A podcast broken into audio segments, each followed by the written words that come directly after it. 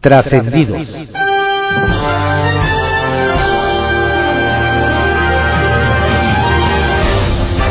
Continuamos con la audiosíntesis informativa de Adrián Ojeda Román, correspondiente al viernes 29 de julio de 2022. Demos lectura a algunos trascendidos que se publican en periódicos de circulación nacional. Templo Mayor, por Fray Bartolomé, que se publica en el periódico Reforma. ¿Por qué será que al presidente le gusta vivir a salto de mata? Da la impresión de que Andrés Manuel López Obrador se siente demasiado cómodo rodeado de problemas y fricciones.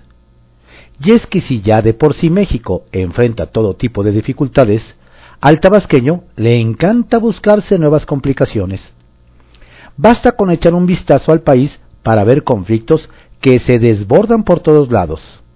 Crisis migratoria en Tapachula, violencia política en Los Altos, abusos de poder en Veracruz, feminicidios de norte a sur, masacres en Zacatecas, narcoterritorios aquí y allá, sacerdotes asesinados en la Tarahumara. Y al fuego se le echa gasolina desde Palacio Nacional. Desde el golpeteo diario contra la prensa hasta las bravuconadas comerciales contra Estados Unidos y Canadá. La inversión no llega, el consumo no levanta, la inflación se desata y la corrupción le baja el switch a Compranet. Sería larguísimo hacer el recuento de los incendios sociales, económicos y políticos que amenazan a México mientras su presidente sigue tocando la lira en las mañaneras. Vaya sorpresa para Dan Augusto López usar encuestas para definir candidatos en Morena. Es un robo. Por increíble que parezca, eso fue justamente lo que dijo el otro día en Chihuahua. Resulta que en su visita a aquel estado estuvo en un mitin al lado del alcalde de Ciudad Juárez, Cruz Pérez Cuellar, de quien dijo que sus compañeros le robaron la candidatura morenista al gobierno chihuahuense. La realidad, sin embargo, es que el senador con licencia perdió la encuesta interna, cosa que no le gustó, y por lo tanto impugnó habrá que preguntarle al secretario Corcholata si su descalificación de las encuestas fue solo para darle por su lado a Pérez Cuellar o si lo dijo allá para que se entienda acá. Que le den una medalla a los arquitectos de la Terminal 2 del Aeropuerto Internacional de la Ciudad de México porque sus cálculos fueron perfectos. La construcción hizo crisis justo a los tres meses de que se inauguró el AIFA. Y es que aquellos arquitectos fueron unos genios. O de plano el gobierno de la 4T se está pasando de rosca. Ricardo Sheffield Dixit inventando una repentina crisis en el aeropuerto capitalino para ver si aunque sea así, levanta el vuelo el Felipe Ángeles. Porque eso de que la Terminal 2 tiene problemas de nivelación no es como que lo descubrieron el fin de semana. Se sabía desde hace años. Por eso, cuando se decidió cancelar el proyecto de Texcoco, en ese momento se tendría que haber iniciado el proceso de reforzamiento de la ICM. Pero no solo no se hizo, sino que además se dejó en pobreza franciscana al aeropuerto, pues todos sus ingresos por tuba fueron destinados a pagar la locura de cancelar el Naim. No más es cosa de hacer cuentas, no cuentos. Circuito Interior, que se publica en el periódico Reforma. Algunos de los vecinos que asistieron ayer al conversatorio con el titular del Instituto de Planeación, Pablo Benjuere, salieron sin poder calificarlo como un vaso medio lleno o medio vacío. El encuentro fue para hablar sobre el Plan General de Desarrollo y el Programa General de Ordenamiento Territorial. Por un lado, reconocieron que el funcionario escuchó todas sus inquietudes y al final dijo que todas serían atendidas.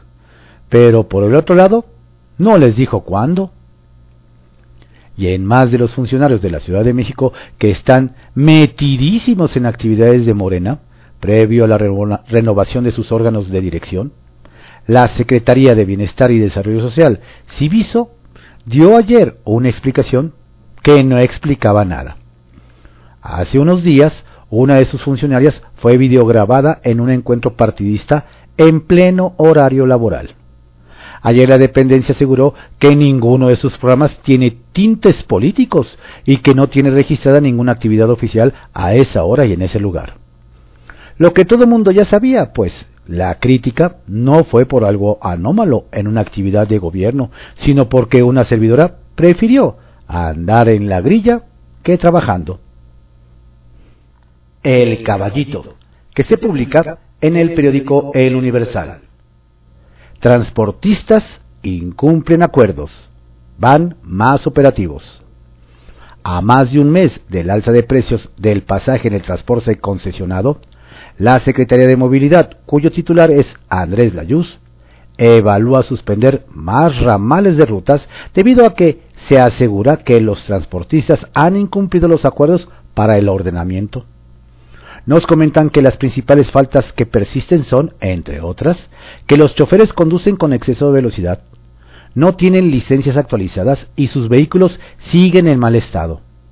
Y mientras el gobierno capitalino analiza estas suspensiones, concesionarios de la Fuerza Amplia de Transportistas piden otro aumento a la tarifa, porque el peso otorgado les parece insuficiente. Petición que fue rechazada de inmediato por la jefa de gobierno Claudia Sheinbaum no se adelantan que las probables suspensiones de rutas se darían la próxima semana. Morena teme a mapaches morenistas. Nos comentan que el presidente de Morena en la Ciudad de México, Tomás Pliego, aseguró que no se permitirán mapaches electorales en la votación de consejeros estatales y congresistas nacionales que se realizará el sábado, por lo que estarán muy pendientes de que no haya prácticas de acarreo en los 29 centros de votación. La advertencia va para sea quien sea, es decir, al interior de Morena y no solo los infiltrados que pudieran presentarse. ¿Por qué tanta desconfianza de Tomás si Morena es diferente a los demás partidos? La batalla por apoyos en Edomex. Ante lo cerrada que se observa la competencia por la candidatura prista y la alianza con PRD y PAN para buscar la gubernatura del Estado de México en 2023, la suma de apoyos será clave, nos dicen. En esa tarea nos aseguran que la diputada federal del PRI, Ana Lilia Herrera, sumó a la lista de quienes le han manifestado su respaldo a Arturo Ugalde Meneses, expresidente municipal de Tladepantla en dos ocasiones, ex secretario general de gobierno con César Camacho Quirós y expresidente del PRI estatal cuando doña Ana Lilia era secretaria general. También lo hizo Cruz Juvenal Roa Sánchez, quien inició su carrera como dirigente del Frente Juvenil Revolucionario en Almoloya de Alquicidas, ayuntamiento del que fue presidente municipal. Antes de la guerra en las urnas, quien logre la candidatura aliancista deberá ganar la batalla de los apoyos en el PRI, PAN y PRD. Kiosco que se publica en el periódico El Universal. Ley Nale, el sueño de la gubernatura, ahora en Veracruz. Entre amigos y opositores nos dicen que ahora los ojos están sobre la bancada morenista en el Congreso de Veracruz, por promover la llamada Ley Nale, que permitiría que la actual secretaria de Energía, la zacatecana Rocío Nale, pueda buscar la gubernatura en 2024. Según nos explican, la constitución local establece que solo podrán aspirar a la gubernatura las y los veracruzanos, es decir, que personas hayan nacido en la entidad o sean hijo o hija de padres veracruzanos. No obstante, la morenista Magali Armenta presentó una propuesta de reforma para reconocer como veracruzanos a quienes llevan viviendo al menos cinco años en el Estado, tal como doña Rocío, quien reside en el puerto de Coatzacoalcos y, por cierto, nada ha dicho al respecto. ¿Será una coincidencia o una vez más un Congreso morenista catapultará a su alfil a una candidatura? De violencia y exigencia. Nos cuentan desde Zacatecas que los recientes enfrentamientos y persecuciones entre policías y grupos delictivos en plena zona conurbada Zacatecas-Guadalupe generaron un reclamo público de la diputada ex morenista Priscila Sánchez de NA, quien en redes sociales difundió que su familia había estado en medio del tiroteo y salió lesionada su hermana, por lo que le pidió al gobernador David Monreal de Morena que se responsabilice de la violencia que se vive en el Estado. Pero las cosas no quedaron ahí. Añaden que su reclamo generó que otros diputados de oposición se sumen a la exigencia, mientras que en la trinchera ciudadana se oyen reclamos cuestionando a la diputada de por qué solo volteó a ver el infierno cuando ella salió quemada. Ups. Le cobran factura a delegada. Quien tiene la piel muy sensible, nos comentan, es la delegada del IMSS en Puebla, María Aurora Treviño, pues durante varias semanas le llovió sobre mojado por desperfectos en uno de los principales hospitales de la capital, que iban desde fugas de agua hasta elevadores con fallas. El tema, nos explican, es que, ante las críticas, la funcionaria salió a culpar a los medios de comunicación, ya que argumenta que magnifican las cosas. Pero mientras son peras o manzanas nos indican, lo cierto es que ya hay quienes piden su cabeza, ya hasta presentaron denuncias en derechos humanos. Trascendió, que se publica en el periódico Milenio. Trascendió que la presidenta del Senado, Olga Sánchez Cordero, se apresta a debutar en Netflix y llamó en redes sociales a ir preparando las palomitas, porque el 25 de agosto se estrenará el documental El caso Casés Vallarta, una novela criminal basado en la novela de Jorge Volpi, que ganó el premio Alfaguara en 2018. Dice ahí que el proceso penal contra la francesa estuvo absolutamente viciado, y recuerda que en enero de 2013, como ministra de la Corte, elaboró un segundo proyecto que entonces votó la primera sala para liberar a Florence por violaciones al debido proceso. Trascendió que otro que andaba ayer en cosas de la artisteada es el presidente de la Cámara de Diputados, el morenista Sergio Gutiérrez Luna, quien presumió en video un son jarocho que le dedicaron en un restaurante. Lo digo en este momento, porque ya me voy a ir, hacer o no, es un portento. No me salgo del redil. Que siga adelante este movimiento para sacar adelante este país. Se escucha que le cantan. Bueno. Trascendió que el presidente de Morena, Mario Delgado, debió salir a aclarar que el Tribunal Electoral no canceló el Congreso partidista. Confusión derivada de que esa instancia sí ordenó modificaciones a la convocatoria consistente en que solo pueden votar militantes y no quienes se presenten con credencial de gobierno legítimo. En tanto, el senador Ricardo Monreal consideró que se elegirán consejeros estatales en medio de vicios de origen en el proceso, dado que se ha acudido a la exclusión de fundadores, militantes y simpatizantes. Trascendió que la jefa de la Unidad de Enlace Federal y Asuntos Internacionales del Gobierno de Jalisco, Abel Salgado Peña, y el Procurador Social de esa entidad, Juan Carlos Márquez Rosas, encabezaron la inauguración de la ventanilla de servicios estatales en Ciudad de México que atenderá solicitudes de jaliscienses radicados aquí, como actas de nacimiento, CURP, reclamos de pensión alimenticia, divorcios, juicios testamentarios y otros. La sede está en la calle de López Cotilla de la Colonia del Valle. Bajo reserva, que se publica en el periódico El Universal. Capacitación policial patito. Ahora que el gobierno federal busca que los franciscanos recursos públicos rindan más y sean bien aplicados, nos dicen que valdría la pena revisar la manera en que algunos municipios del Estado de México usan las asignaciones federales entregadas mediante el Fondo de Aportaciones para la Seguridad Pública, FASP, destinadas a capacitar a los policías municipales. Los ayuntamientos recibieron un total de casi 26 millones de pesos y nos hacen ver que hay suspicacia de, posibles simulaciones en las que los únicos que se hacen es pagar para que los policías obtengan las constancias. Las dudas surgen porque algunos municipios están pagando la capacitación a instituciones en Chiapas, Nuevo León, Sinaloa o Sonora. Es el caso, nos dicen, de 11 alcaldías, entre ellas la de Catepec, que encabeza el morenista Fernando Vilchis, que decidieron que sus elementos sean capacitados por el, el, Instituto de Formación Policial del Estado de Chiapas.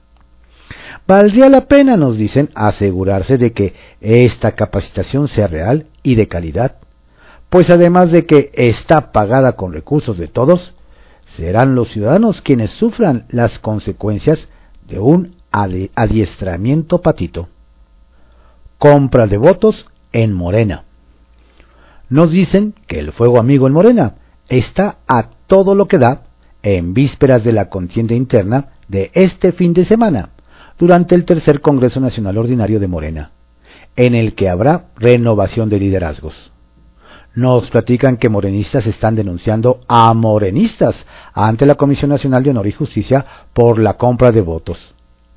La primera querella fue contra Gerardo Trejo Castro, esposo de la diputada local Nancy Núñez, a quien acusan de ofrecer 300 pesos para que lo apoyen como consejero nacional del partido en la Ciudad de México. Pero esta práctica, aseguran, se está replicando en todo el país y las quejas no se harán esperar a lo largo de la semana. Así las cosas en el partido que no roba, no miente y no traiciona. Presión para que definan a su corcholata. En el ala radical de la bancada de Morena en el Senado, presionan a sus integrantes para que se definan respecto al aspirante presidencial que van a apoyar. Entre los llamados duros hay una cargada que encabeza César Cravioto para respaldar a la jefa de gobierno Claudia Sheinbaum. Pero hay quienes aún no se definen y han hecho guiños al canciller Marcelo Ebrard. Tal es el caso del vicepresidente del Senado José Narro, quien recientemente asistió a un acto en apoyo al secretario de Relaciones Exteriores. La senadora Antares Vázquez, otra de las destacadas integrantes del grupo radical, se reunió con Sheinbaum, pero declaró que aún es temprano para decantarse por alguno de los aspirantes. Lo que nos dicen no gustó a su interlocutora. No le salen las cuentas a Armenta. Nos cuentan en la bancada de Morena que a quien no le están cuadrando las cifras en su carrera por presidir la mesa directiva del Senado es al poblano Alejandro Armenta Mier. Aseguran que un porcentaje importante de los 21 monrealistas está dudoso de respaldarlo y que plantean un plan B, después del fuego amigo de su primo Ignacio Mier Velasco, quien lo acusó ante la Fiscalía General de la República de presunto tráfico de influencias a mes de la elección interna, la carta fuerte de Ricardo Monreal para el control de la Cámara Alta empieza a tambalearse, comentan en las filas del oficialismo. La Gran Carpa, que se publica en el periódico El Economista. Contorsionista. Los diputados del Grupo Parlamentario de Morena, que participan en la Comisión de Gobernación y Población, que preside el priista Alejandro Moreno Cárdenas, afirmaron que no asistirán a las reuniones mientras no sea removido el también dirigente nacional del tricolor. Dicen que no les falta voluntad para laborar, pero argumentan que no lo pueden hacer con un presidente que carece de legitimidad y quien está siendo perseguido por diversos delitos. Por esos motivos, hoy no se presentarán. Equilibrista. El gobernador de Nayarit levantó la mano para que su estado fuera el laboratorio de la transición de los servicios de salud. Desde el gobierno federal le tomaron la palabra al doctor Miguel Ángel Navarro. Con su experiencia en el campo médico y el apoyo del presidente, nada puede salir mal. Pensaron muchos. El hecho es que las cosas no están saliendo como se esperaba hay inconformidad en los trabajadores del que fuera el sistema de salud estatal y molestia por la llegada de médicos cubanos. Ha faltado diálogo en Tepic. Se quiere compensar con reuniones en la Ciudad de México, pero no es lo mismo. Confidencial, que se publica en el periódico El Financiero. Se enrarece, va por México en Edomex. Cuentan panistas y priistas en pasillos del Congreso de la Unión que cada día se enrarece más el ambiente para lograr un acuerdo entre el PRI y el PAN para ir juntos en el Estado de México en 2023. Hay una especie de prisa por presiones de grupos por mostrar que ambos pueden ir solos. Al PRD nadie lo menciona. Y se apuran a mostrar sus gallos como Enrique Vargas y Laura Rojas en el PAN, y Alejandra del Moral y Ana Lilia Herrera en el PRI. Pareciera que hay más interés en no ir en alianza que en buscar juntos frenar a Morena y aliados. Se lamentan algunos azules mexiquenses que se dicen realmente preocupados. Alito, presidente ilegítimo. Duros se lanzaron de nuevo los diputados de Morena contra el presidente del PRI, Alejandro Moreno, a quien este viernes por cuarta ocasión se alistan para hacerle el vacío y dejarlo sin quórum en la convocatoria a la reunión de la Comisión de Gobernación, de la que es presidente en San Lázaro. Aclararon en una carta enviada a la Jucopo que no es por falta de voluntad para trabajo, sino por la imposibilidad de hacerlo con un presidente que carece de legitimidad y quien está siendo perseguido por diversos delitos. En la misiva de nuevo piden su remoción del cargo. Las diputadas morenistas lo acusan hasta de violencia de género. Tamaliza de alto costo. Circula en redes una papeleta que supuestamente es la carta compromiso para adquirir boletos de la lotería para la rifa de ocho macrolotes en Playa Espíritu, municipio de Escuinapa, Sinaloa, y premios en efectivo de 20, 10 y 5 millones de pesos. La boleta habría sido distribuida entre los empresarios convidados a la tamaliza en Palacio la noche del miércoles. Las opciones a elegir para adquirir billetes de manera voluntaria son por cantidades que van de los 20 a los 50 millones de pesos o más. Caritos los tamales, si es que fue así. Silvano, nuevas amistades. Esta vez no tuvo que poner su banquito verde y esperar sin éxito bajo la lluvia para ser atendido. Ayer, Silvano Aureoles, sí, el ex gober michoacano que es visto con malos ojos en Palacio Nacional, y está en la mira de su sucesor Alfredo Ramírez Bedoya, vio por fin abrirse una puerta de la 4T para él. Sí, adivinó usted, la puerta de la oficina de Ricardo Monreal. El encuentro fue presumido por el periodista con una foto de ambos donde lucen más que sonrientes, y la acompañó con el mensaje, para lograr coincidencias que recuperen la grandeza de nuestro México, Deben dejarse filias y fobias. El proyecto de nación será superior. Esta es la gran coincidencia con Ricardo Monreal. Vaya, vaya. Pura espontaneidad. En la Ciudad de México no ha habido un cambio tan grande como lo que hace usted. Soltó un automovilista a Claudia Sheinbaum ayer en Etzahualcoyotl, municipio conurbado del Estado de México que visitó para participar en un congreso sobre seguridad.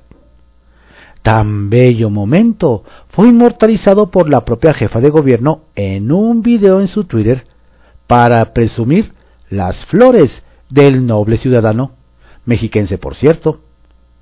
El espontáneo video es sin duda la envidia de cualquier realizador o community manager. Tim Texcocano no hay duda de que son equipo, y seguro repiten dupla para el Edomex. Ayer Delfina Gómez, titular de la CEP, salió pegadita de Horacio Duarte, titular de aduanas, del encuentro de gabinete con el presidente. Ambos con aspiraciones a la gubernatura mexiquense, carrera en la que la maestra es puntera en la encuesta de su partido y del financiero, mientras el también abogado electoral tiene números bajos. Pese a ello, la camaradería que siempre expresan no hace dudar que hacia 2023 también harán equipo, como en los tiempos de la presidencia municipal de Texcoco. Sacapuntas, que se publica en El Heraldo de México. Avanza Ley Nale. Una iniciativa de reforma a la Constitución de Veracruz presentó Morena para permitir que personas nacidas en otro estado puedan contender por la gobernatura. Por ejemplo, la secretaria de Energía Rocío Nale. La propuesta prevé que se considere veracruzano a los mexicanos que tengan residencia efectiva de al menos cinco años o que alguno de sus hijos haya nacido en la entidad. Nos adelantan que se aprobaría sin problemas y la funcionaria federal podría contender en 2024. Apoyo voluntario atajó el presidente del Consejo Coordinador Empresarial, Francisco Cervantes, las versiones respecto a que la cena que ofreció el presidente López Obrador a hombres y mujeres de negocio fue para obligarlos a comprar cachitos de la lotería. El líder empresarial aclaró que fue una invitación para quien quiera apoyar, además de que trataron otros temas. Tribunal Electoral del Poder Judicial de la Federación le despeja camino. Vaya regalo recibió el dirigente nacional de Morena, Mario Delgado, el mismo día que deslizó la posibilidad de mantenerse en el cargo hasta 2024. El Tribunal Electoral del Poder Judicial de la Federación, encabezado por Reyes Rodríguez, determinó que no hay impedimento para que se relija. E incluso el fallo se dio de manera unánime en la sala superior. Dos noticias sobre Cuadri. Dos noticias sobre el diputado panista Gabriel Cuadri. La primera es que ayer volvió a decir que quiere ser presidente y hasta ofreció vender Pemex en caso de llegar a la silla del águila. Según él, la paraestatal es una carga para el país. La segunda es que en la coalición Va por México, integrada por PAN, PRI y PRD, ni tomaron nota de eso porque dicen no será su candidato. Aumentan utilidades de Pemex. Hablando de Pemex, sus utilidades netas crecieron 814.6% en el segundo trimestre de 2022. Es decir, sus, ganancias fueron de 131.878 millones. Con esos datos, el director de la paraestatal, Octavio Romero, solicitó a la calificadora Moody's revisar sus indicadores y que no determine por meras cuestiones ideológicas la inviabilidad de una empresa pública.